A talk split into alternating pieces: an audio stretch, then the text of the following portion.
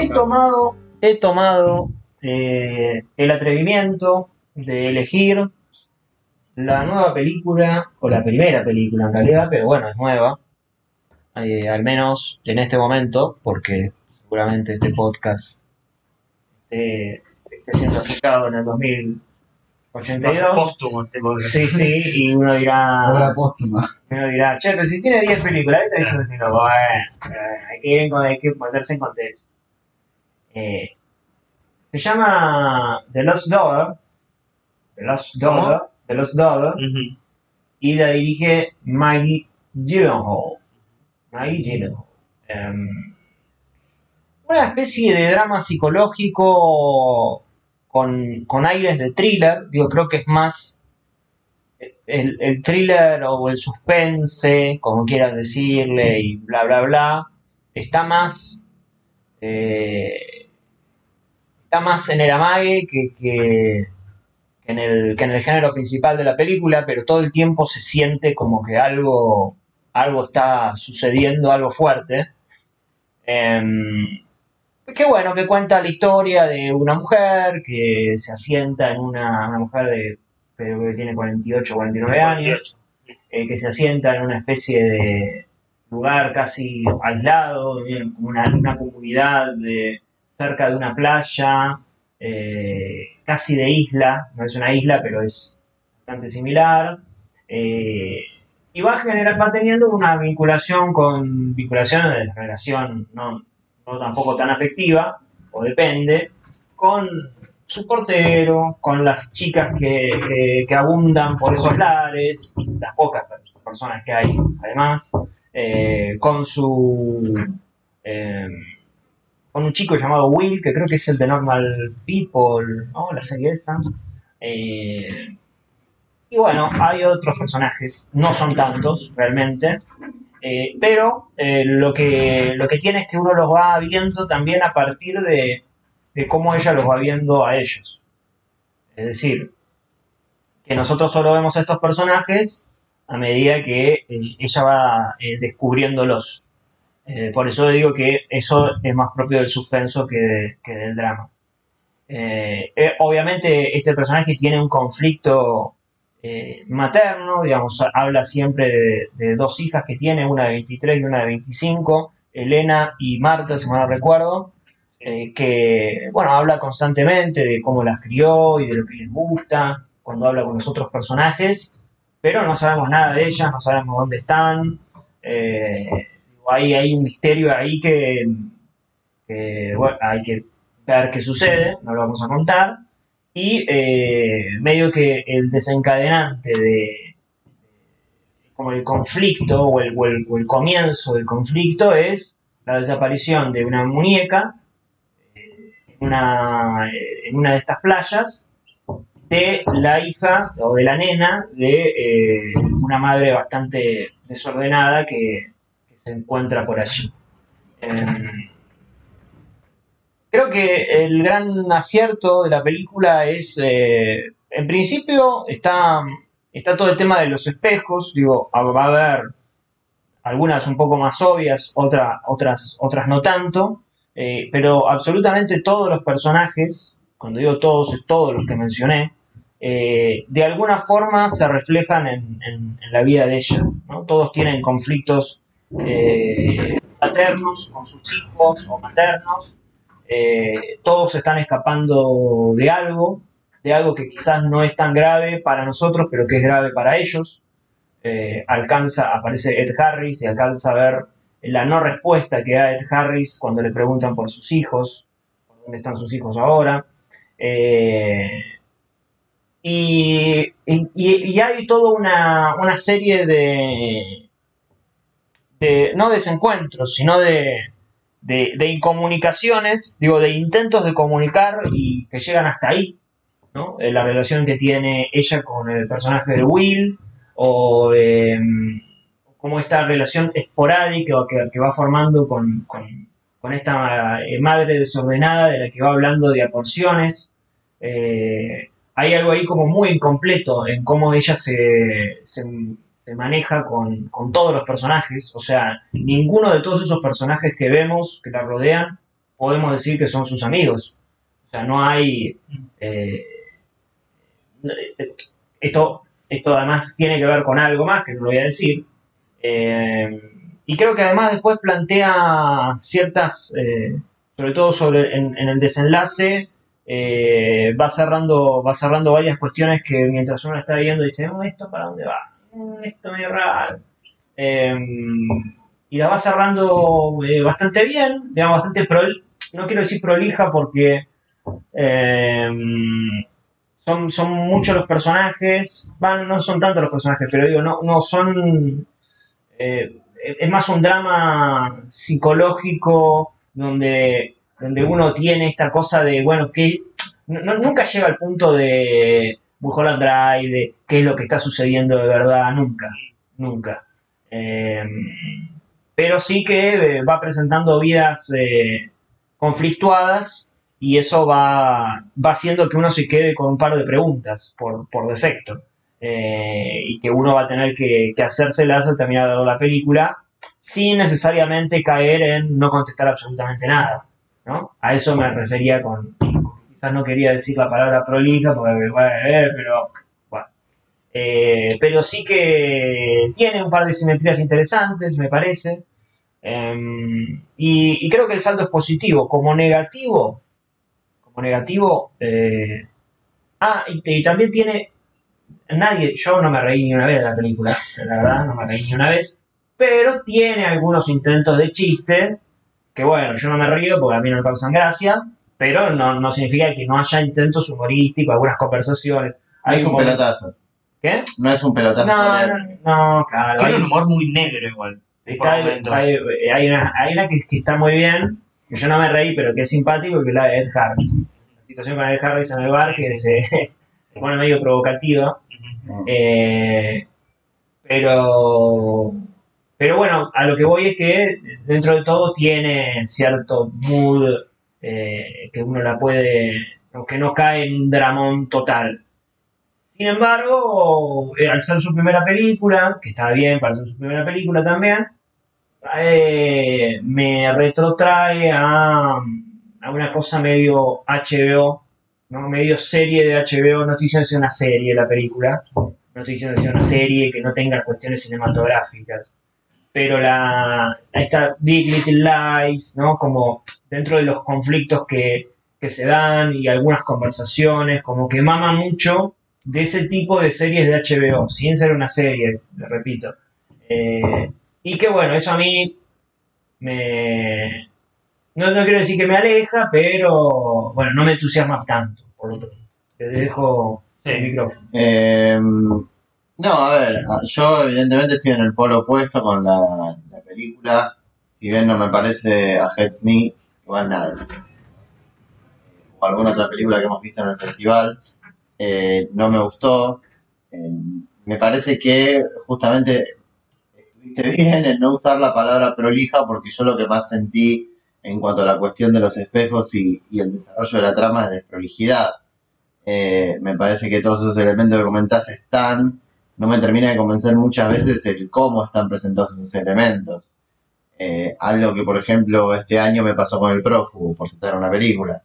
Eh, no sé, todo el tema de cómo está estructurada, con el tema de los flashbacks, cuándo arranca a presentar cierto conflicto de su pasado, eh, no el principal, sino otro más, no me termina de, de cerrar así como tampoco me llama mucho la atención la apuesta en general de la película, que ahí sí yo la noto un poco de serie, la verdad. O más que de serie, la noto más de producción de Netflix, que justamente es una, no sé si es una producción de Netflix o, me parece que es una producción de Netflix, en este caso no es que la compro.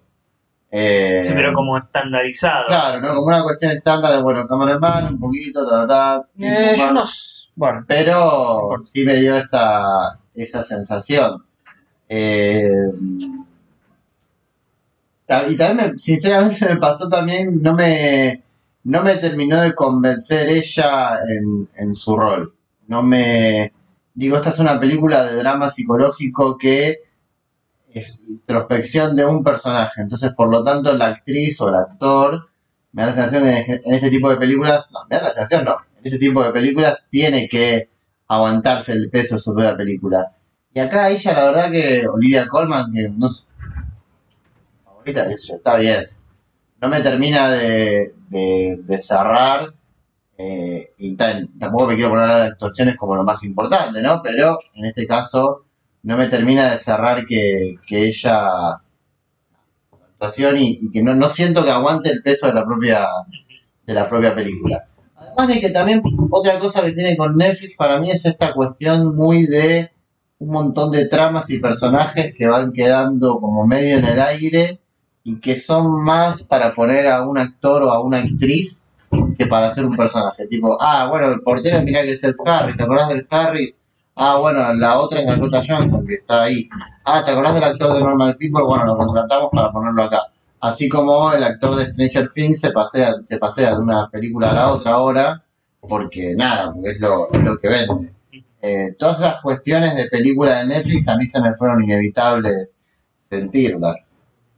Eh, bueno, yo un poco estoy en el medio. Me parece lo más, eh, lo que a mí más, más me parece prudente de, destacar es no, no la actuación de ella, que ahí un poco estoy en, en sintonía de Manu, pero sí cómo se va construyendo el personaje de ella, que al principio es como un personaje con la que uno empatiza, ¿no? Porque es como una madre eh, que ayuda a esta familia a encontrar eh, bueno, una hija perdida que se, se pierde unos minutos y después como, ayuda a encontrar eh, todas las... los ayuda a la familia en general y qué sé yo, y parece una buena persona, bla, bla, bla, pero que llega un momento de, de revelación total en la que ella medio que se pone en contra de toda la, la naturaleza de la película, ¿no? Es como un momento muy valiente de parte de la puesta en escena. Eh, eso me parece superior como en un segundo el personaje se da vuelta, ¿no? Eso es como sumamente interesante. Después sí noto esta cuestión de la desprolijidad general. Eh, no solamente con la arbitrariedad de los, cambios al montaje paralelo del, del flashback, eh, sino también como en la organización de los elementos eh, simbólicos, tanto como esta cuestión que hay con un alfiler o como con la misma muñeca que un poco va desapareciendo y apareciendo así un poco arbitrariamente y también hay algo que me molestó bastante que es como que juega mucho con lo fantástico pero hasta ahí, ¿no? Como que eh, desaparece eh, la muñeca y, es como no sabes si tiene vida propia o no, pero un poco como que amaga eso eh, y, hace como una comparación como medio fantástica entre lo que está pasando en el presente y en el pasado, pero, pero digamos hasta ahí también. Me parece como nada, es una, una película como desprolija por momentos, pero que tiene bastantes aciertos, eh, sobre todo en por lo menos plantear los elementos de la, de la lectura simbólica. Eh, a nivel drama, creo que es algo que todavía le, le cuesta.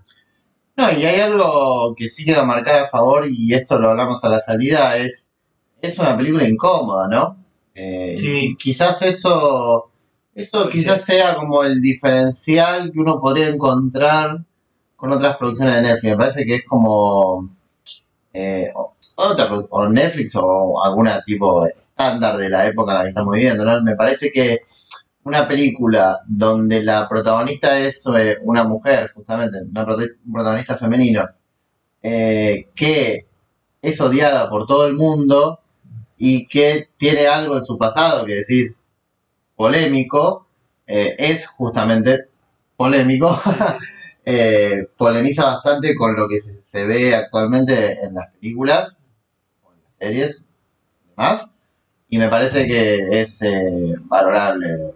Es un acierto de la película presentar un personaje bastante gris, y creo que no, no solo un personaje, sino una isla, ¿no? Como una isla bastante, bastante gris. Y sí, también como que representa un poco, bueno, creo que en algún momento se dice, ¿no? Que es en Grecia. Eh, Sí, no, es en Grecia. es en Grecia, pero es como una isla Sí, es o un lugar, ¿no? también como que, que simplemente van las personas ahí a alojarse, ¿no? Claro. Y ahí se desarrolla el conflicto. Como la playa de Old, pero sin el fantástico, ¿no? Claro. Eh, yo me, me- yo no creo que sea que se ve que, que se sienta muy Netflix la película.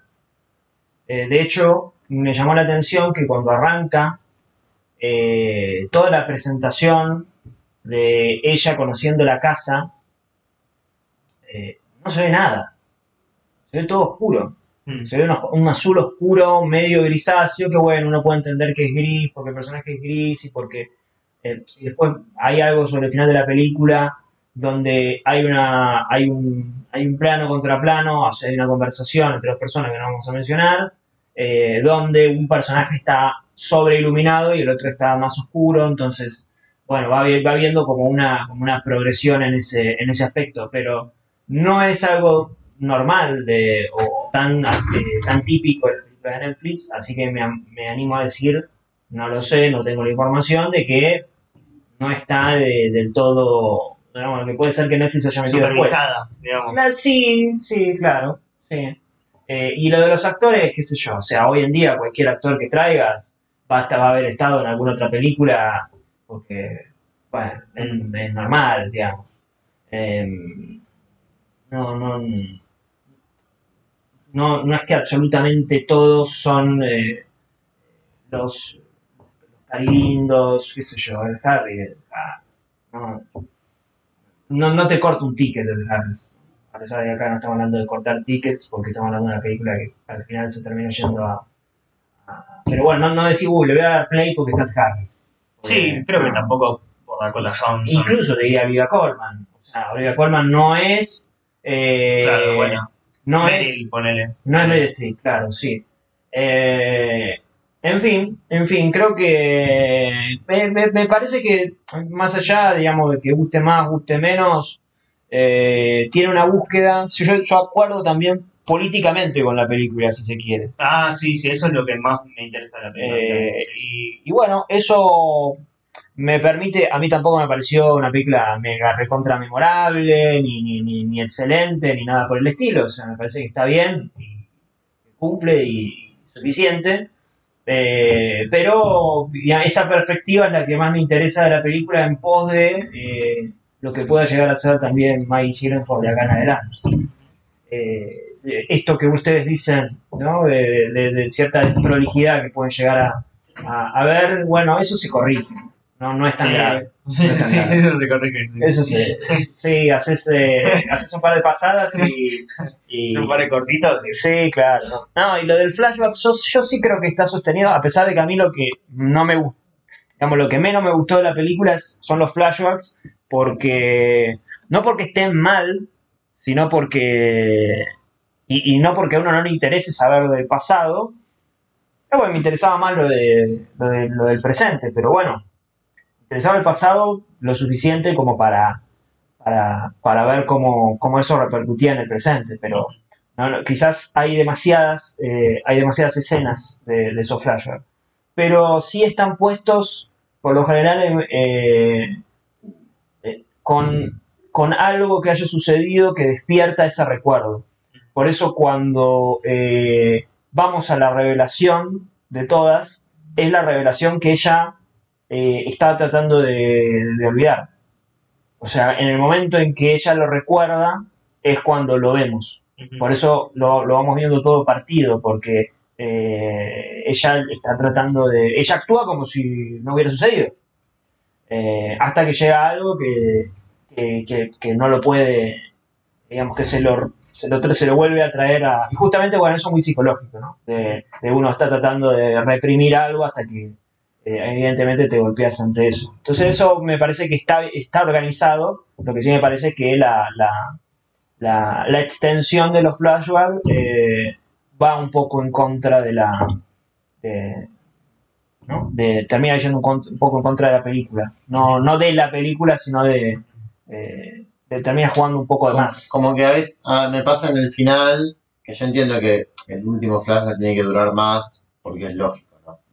Sí obvio sí ese Hay una, hay una conclusión. sí Tiene que durar lo que dura el clima de, de la historia del pasado. sí Sí me pasó que aún con ese, ese ¿cómo se dice? Como sí ese- desenlace ese desenlace, de repente volvemos a la isla y es como que me acordé de que había otra película.